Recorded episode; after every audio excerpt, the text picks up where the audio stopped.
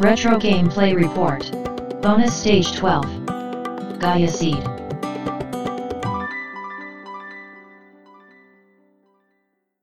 今回、長谷川さんのレトロゲームプレイレポートなんですが、はい。まあ、前回お話ししたように、武士清流伝がちょっと進めなくなってしまったので、ねうーん、まあ、ちょっといろいろ試してみようかなと思うんですが、はいせっかくのあの、シューティング強化期間なので、この間にですね、うんうんうんちょシューティングやろうかなということで。あ、なるほどね。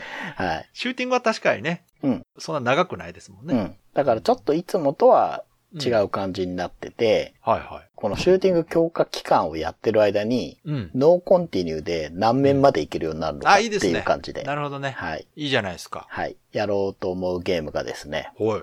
ガイアシードっていうシューティングになりますあが、、聞いたことある。はい。うん。1996年12月13日にプレイステーションで出たうんシューティングなんですが、うんうん。テクノソレイユっていう会社が出してまして、うん。横スクロールシューティングで、まあ、隠れ名作って呼ばれてるのかな。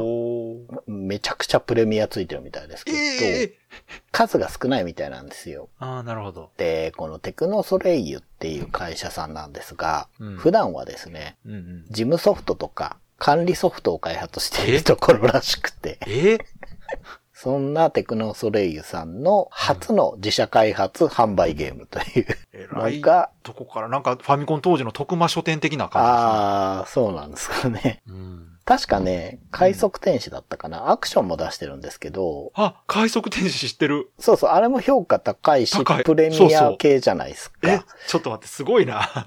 確かあそこだったと思いますよ。テクノソレイユだったと思います、あれも。うん。へえ。あんまり数は出してないんですけど、評価が高いようで、まあそのシューティングをやっていこうかなと思うんですが、はいはい。これね、僕なんで持ってるかっていうと、うん。プレステのうん。アーカイブ的なうん。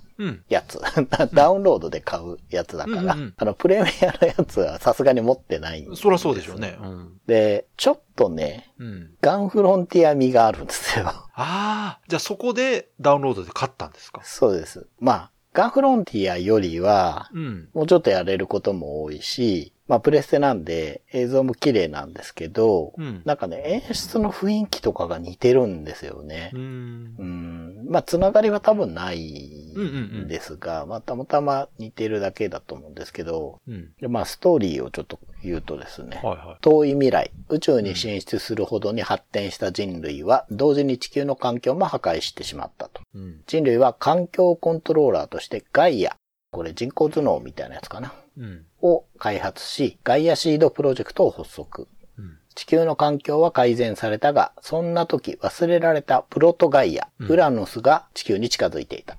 うん。太陽策を求めた人類へのガイアの回答は、うん。ウラノスの破壊。ほ破壊計画に使われるのは、遠隔誘導式自己修復系戦略兵器アダマス。う。ほうほアダマスを操るのはガイアによって選ばれたバーチャルパイロットの青年クロノスだったう。ほうほう。というお話らしい。ええすごい SF ですね。そうそうそうそう。うん。で、その、オープニングムービーで、うん。ちょっとここら辺のこう、地球の記憶的な映像が出てくるんですよ。うんで。そこら辺の雰囲気もちょっと似てるし、うんうん。まあ遠隔誘導自己修復型みたいな、なんか長いこと言ってましたけど、うんうん。プレイヤーの戦闘機っていうのが、そのアダマスっていうのがですね、うんうん。メインウェポン2種類、サブウェポン2種類、アイテム取ったら切り替わるタイプで、はい。で、まあそのどっちを持ってるかの状態によってうん。変わるボムというか強化ショットっていうのがありまして、うん。強いレーザーを撃つんですよね。うんうんで、一番の特徴は、自己回復シールドっていうのが装備されていて、まあうんどういうことかってライフ性なんですよ、このシューティング。ああ、なるほど。しかも時間で回復するんですね。ああ、そういうこと。うんじゃあ一気にダメージ食らわない限りは死なないってやつ。そうです。うん。だから、敵弾とか、うんまあ敵とか、あと上下の地表とか壁うんにぶつかってもダメージ受けるんですけど、うんうん。まあダメージ受けないでいれば徐々に徐々に回復していくっていうことで、へまあ家庭用だからこういう作りもできるのかなそうですね。ちょっと優しいですね。うんあこれを、まあ、やっていこうと思うんあーいいですね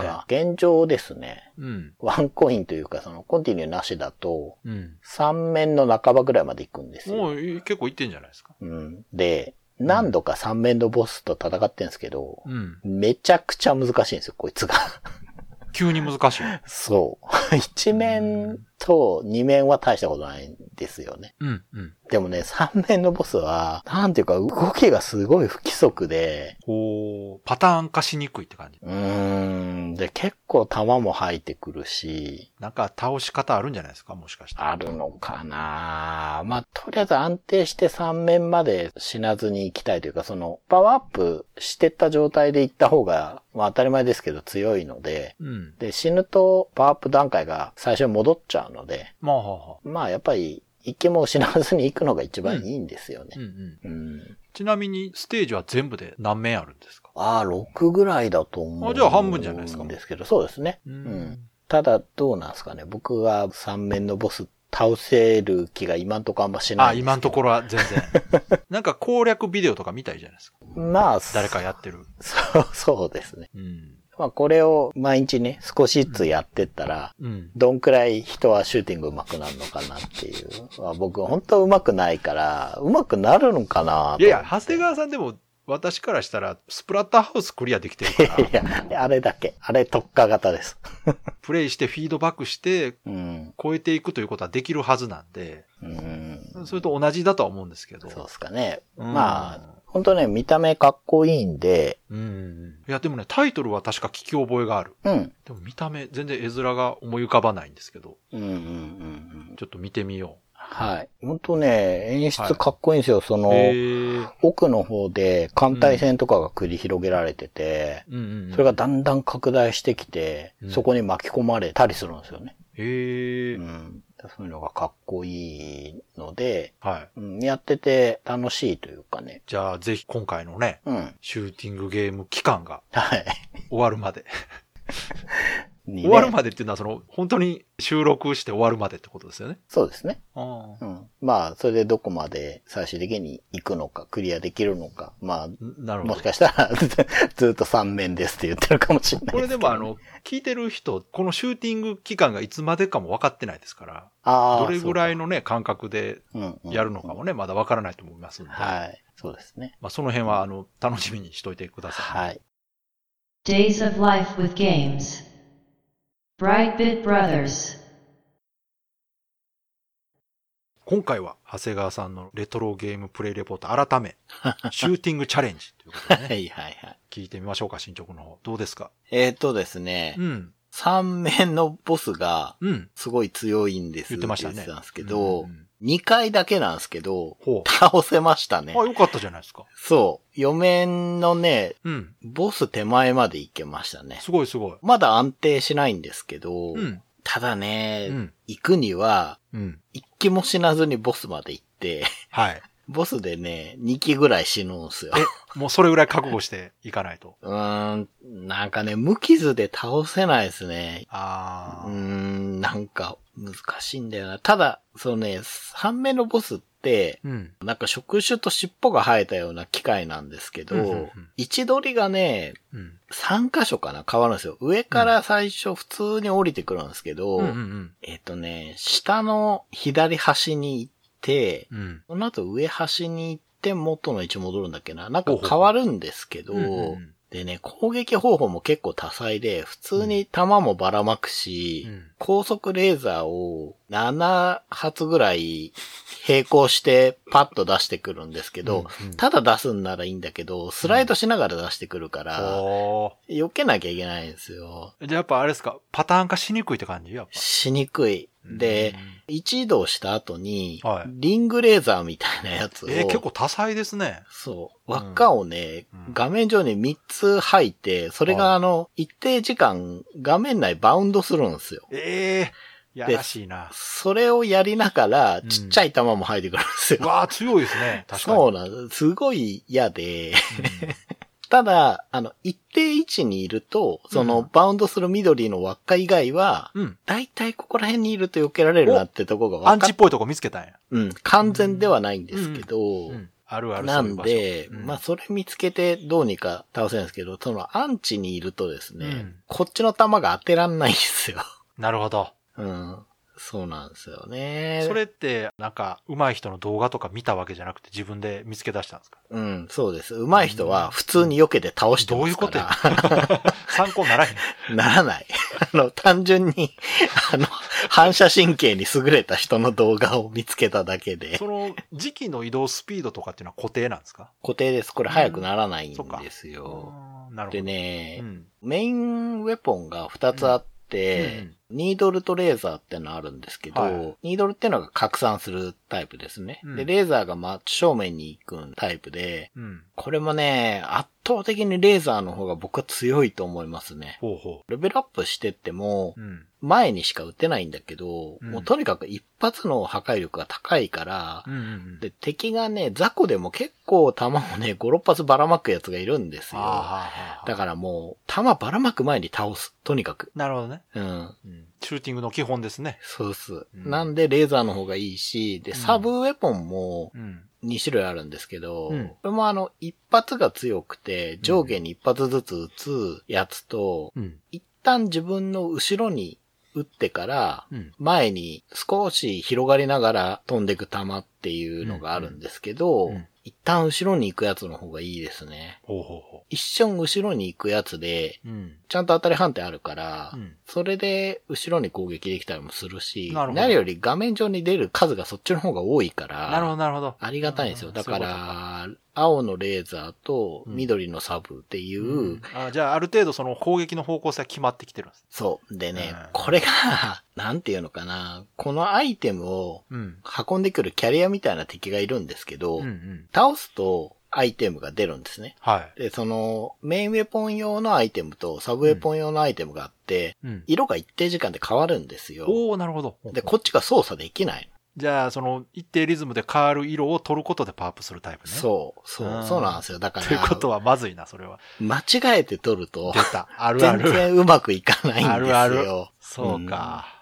特にメインの方をね、青にしとかないと僕はもう全然リズムがうまくいかなくて。ああ、そのタイプのゲームね。そうなんですよ。ただ、うん。うん、そうですね。少し進んだので、で、はいあとね、このゲームはあの、ボムというか、うんレーザーがあるんですけど、うん。それもあの、メインウェポンどっちの色取ってるかによってちょっと撃つのが変わるんですが、それがですね、まあ、うん撃つじゃないですか。うん。そうするとゲージがゼロになって、時間で戻ってくんですね。で、どうも何度もやってて分かったんですけど、うん。スタートしてボスに行くまでに、うん。うまくすれば2回撃てるし、うん。まあ、1回は必ずどっかで撃てるんですよ。うん。だから自分でこのボスに行くまでの道のりで、うん。ここ敵多くて辛いなっていうところで、うん。レーザーちゃんと撃てば、はいはい。割とそれをやるようになったらボスまでは安定していくすごいちゃんと攻略できてるじゃない。そう、少しずつ。いや、でもね、ほんとね、ボ3面のボス強いし、うん4面も、あれ何なのかな要塞みたいなとこなのかな、なんですけど、そこもあの、よくある、なんかこう背景がなんか動くタイプ。なんていうかな、はいエレベーターみたいに動くやつあるじゃないですか。板みたいのが。あるある。うん。だからその動きに沿っていって、隙間を縫うみたいな位置がちょっとあって、あね、面自体も4面はちょっと辛いですね。あれ、ゲームタイトル言いましたっけ？最初に。あ、ガイアシードです。すいません、言ってなかった。そうそうそうそう、ガイアシードですね。うんプレイステーションのゲームですけど、そうですよね。いや、でも、横スクロールシューティングじゃないですか。そうです。横スクこロール。ですれ、ね長谷川さんの好きなね、うん。うん長谷川さんの得意なスプラッターハウスも横スクロールやし、まだちょっとこう、縦じゃなくて横から始めたのは良かったかもしれないですね。ああ、そうですね。ね。確かに。まだそうですねどうですか縦集よりは横集の方がやりやすくないですか？僕は、そうですね、うん。今まで遊んできたのも、うん。本当に圧倒的に横の方がやってるから、うん。私もね、横も好きなんですけど、やっぱ縦集好きなんですよね。やっぱうん。うん。ああだからまあ、長谷川さんちょっとずつこう、どういう武器を使ってどう攻略してっていうの分かってきてるから、いけんじゃないですか。そのまあ確かに3面のボスはちょっとややこしそうやけど、いや、でもこれうね、ん7面まであるってことが分かったんですよ。結構長いな。で、まあ4面までしかってことは今半分はちょっと超えたぐらいなんですよね。で、多分、3面より簡単になることはないわけいだから。や、でもね、たまにありますよ。あの途中のボスの方が強いって。ああ、そう、うんそうたまにそういうタイプいるんで。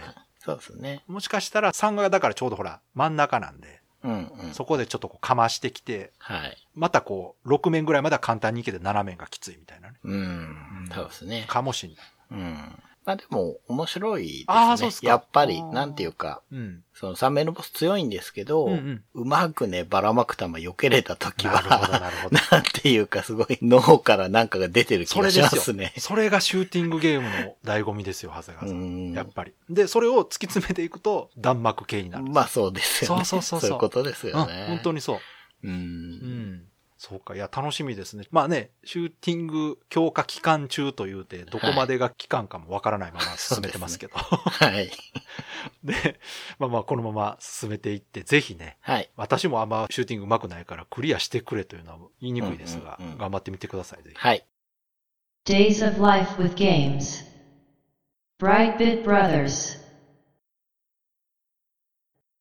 今回のね、長谷川さんのレトロゲームプレイレポート改め、シューティングチャレンジの方、はい進捗いかがですか？プレイステーションのガイアシードうん。を、まあワンコインというかね、コンティニューなしでどこまでいけるのかっていうことでやってるんですけど、はいまあ絶対じゃないですけど、うん。3名のボスはうん。3回に1回ぐらいかな。まあうん倒せるようにはなってきたんですが、ほうほうほう。もうとにかくステージ4がうん。もうすごい一気に難しくなるんですよ。地形もやらしいけど、うんもう単純に弾数がすごい増えるんで、だから、まあ、4面のボスに何回かまあ、行けたけど、うんーん、なんかね、うん。中ボスがいるんですよ、このステージ。そいつもちょっと強くて、いや、もう難しいと思いますね。このシューティング上手い人って、はいガイアシードどうなんだろう。どのくらいのもんなんだろう？シューティングとしての難易度って。わかんないですね。うん、なあ、ちょっと聞いてみたいなって。でも、ネットでレビューとか見たらわかるんじゃないですか。あ、そうか。うん。いや、もう目の前に必死でしたよ。まあまあでも、長谷川さんはね、やっぱ普段そんなにシューティング遊ばない人ですから余計にやっぱ難しいでしょ。難しいですね。毎日1時間ずつやってるんで、まあ少しずつ上手くはなるんだけど、うんうんうんうんまあ、4面の弾数はもう絶望的ですね。じゃあちょっと3面でぐっとボスでね、難しいと思ったら、4面でさらにぐっと上がったんですね。うん、結構雑魚がね、うん弾いっぱいばらまくんですよね、あこのゲーム。じゃあ、わかりやすく難易度は難しくなってるという感じなんですかね。ただ4面のね、うん。演出すごいかっこよくて、ほうほ3面でコロニーに入ってるんですよね。う。うん。海底面みたいなんですけど、どうもコロニーらしくて、うんうん。で、4面に入ると山岳とかね、砂漠みたいなところを進んでいくんですけど、うん。たまにね、背景に四角いブロックみたいなの出てくるんですよ。ほうほで、なんだろうなって思ったんだけど、う。うん。中ボスだったかな？倒すと、うん。背景が全部ね、四角いブロックになるんですよ。ほうほう。だから多分ね、コロニー内でうん映像かなんか出してるんだと思うんですよ。ああ、なるほど。そうそう。そこがなんかぶっ壊れて、単なる、その映像が映ってないモニターみたいのに全面になるみたいな感じで、なんかね、背景に穴が開いていくみたいな見え方するのがまあ演出としてかっこよかったですけど、まあでも難しいですね。そうか。まあまあでもね、シューティングって本当にだんだんこうやっぱ難しくなっていくもんですから、うん。まあそこをこう超えていく楽しさというのがね、はい。醍醐味なんですけど、まあやっぱ難しいですよね。難しいです、ね。私もあのクリアしたことある方が少ないですから。うん。まあただ、コンティニューできるっていうのと、その体力性なところがいいですよね。そうですね。う。うんん。そうですね。そうそう。で、時間で勝手に回復していくし。ね、そこはだからだいぶ難易度はまだ低いようになってるなと思うんですけど。うんうんうんだから、本当にずっとコツコツやってれば、ねまあだんだん上手くなるじゃないですかね。まあ実際最初やった時はね、うん3面のボス行くのがやっとだったけど、倒せるようにはなるわけだし。そうですよ確実にね、うん成長してる感じしますもんうね。ん、しますね。うん。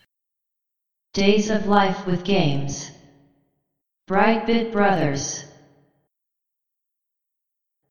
今回はですね、シューティング強化期間実ははい。これで終了となります。はい。なので、長谷川さんのシューティングチャレンジも今回で最後ということで、はい。さて、どうなったかという報告を聞きましょう。お願いします。プレイステーションのガイアシードをずっと遊んできたわけですけれども、まあ、ここでクリアできましたっていうのが、はいまあ綺麗なんですが、はい現実はそうもいかなくてですね。わかりま。す。はい。まあやっぱり4面のボスが限度でしたね。そうですか、やっぱり。そこそこ4面のボスまでたどり着くようにはなったんですけどうんうんうん、どうしてもね、3面のボスを無傷で終われないんですよ。1機は死ぬんですようん。うんで、そこでパワーダウンしても、うんうん。4面の中ボスぐらいまでいけるんですけど、うん。なんかね、地形に当たってダメージ食らうのがその後多くて、ああ、うん、だからボスのとこに行くまでにちょっと体力が減ってるんですよね。なるほどね。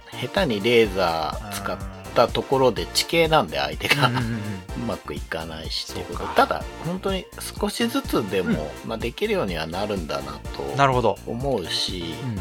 じゃあもうちょっと時間かければ、まだもうちょっと進めそうな感じですか？うん。まあもうちょっとはいくけど 多分ワンコインクリアは僕は無理ですね。これ実ははい。一回あのいっぱいコンティニューしてうん。最後までやってはおみたんですおおなるほど、なるほど。はい。でいやもうね、うん右肩上がりで難しいあ、そう。どんどん弾ばらまくしじゃあもうストレートにどんどん難易度が上がっていくと。上がりますうんボスもね難解な動きばっじゃああれですすかやっぱしもし4面クリアできたとしても5面はもう無理って感じ。無理だと思いますね そっか。無理じゃあしでょうがない。はい。コンティニューしてうん。エンディング見ても、うん。バッドエンド的なものしか出てこないんですよ。あら、うん。ということは真のエンディングがあるパターンですか？だと思いますね。あーあんまりいい終わり方では厳しいななかったそれ。うん。ですね。か。はい。まあでも楽しかったですね。長谷川さんにとってはあんまりシューティング自体やらないということですから、うん、まあ、今回結構短期間とはいえ集中的にやってみて。うん楽しかったんならよかったんで。で次はねちょっと縦集やってみてくださいぜひ。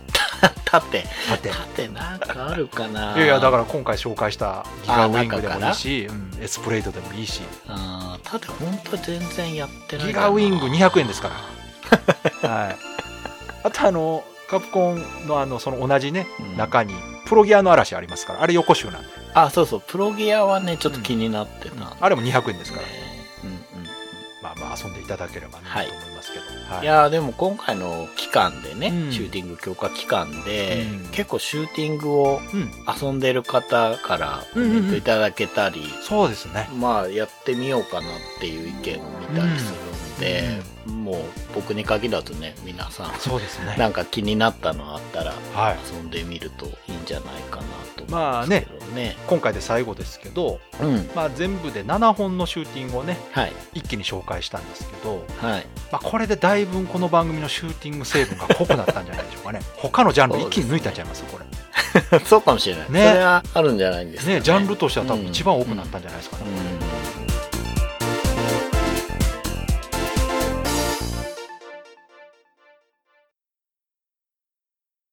はい。ということで、今回のレポートは、ステージ85、87から89で話したガイアシードでした。はい。これ、シューティング強化期間のね、うん。うん時に合わせて、長谷川さんが、まあ、シューティングやりましょうかとう。いうんことでね、選んだゲームですけど。はい。これもね、う面白い、まあ、ゲームが面白いっていうのもあるけれども、うん。出どころが面白いというか、そうですね。テクノソレイユっていう会社なんですけど、作っているのは、基本的にはシステムパッケージ開発がメインのそうですね。ね、会社うん。さんで、これがコンシューマーゲーム初参入作あ言ってましたね。うんはい。この後ね、快速天使とかね。はいはい。あと、バトルゲーム1個出して、それのバージョンアップ版みたいのを出してってことで、全4作しかないんですけど、うんうんうんまあ、そうは思えないようなクオリティだと僕は思いましたけどね、ガイアシードは。まあ、あの、こちらは企画意図として、うんクリアまでやるじゃなくてね、うん、うん。シューティング強化期間中にうんどこまでいけるかということだったんで、うん全4回で、はい。まあ、まとめて編集した後は20分ぐらいのね、うん長さだということで、ボリューム的には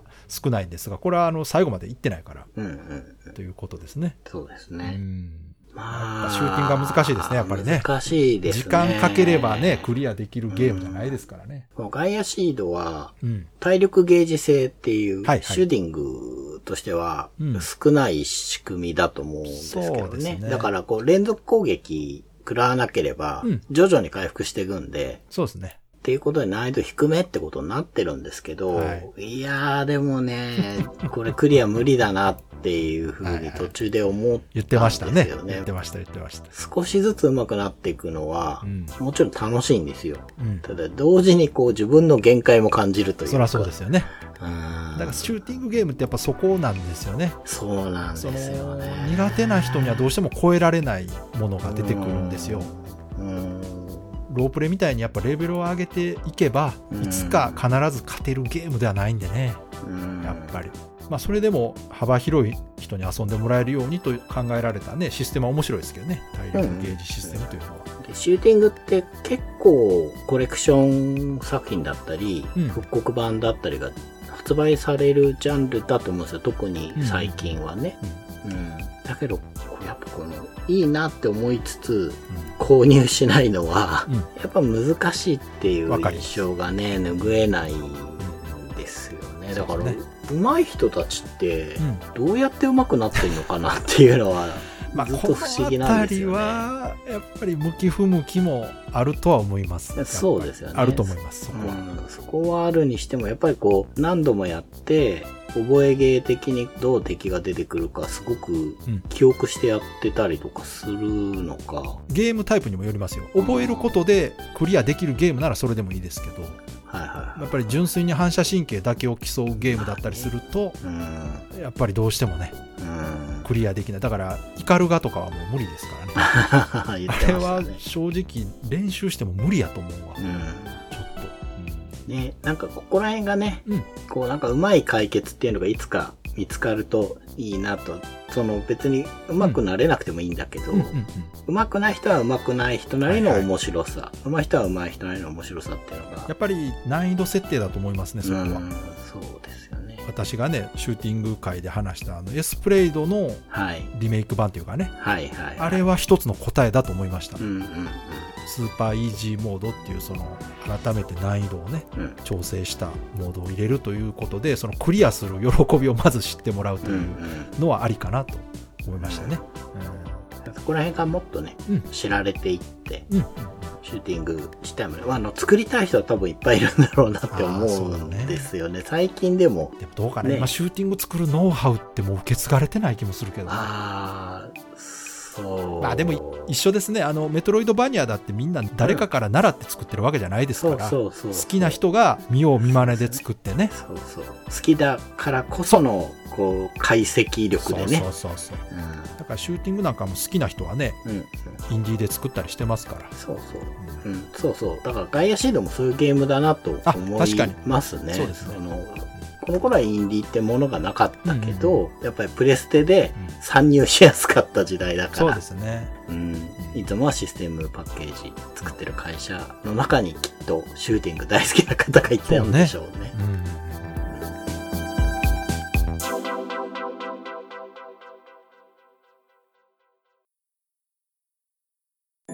この番組はブライトビットブラザーズという番組のエンディングコーナーレトロゲームを遊んでその感想を話す。レトロゲームプレイレポートをタイトルごとに1本に再編集したものです。本編のブライトビットブラザーズでは他にもたくさんのレトロゲームについて話しています。レトロゲームプレイレポートを聞いて気に入っていただけたなら本編のブライトビットブラザーズも聞いていただけると嬉しいです。よろしくお願いします。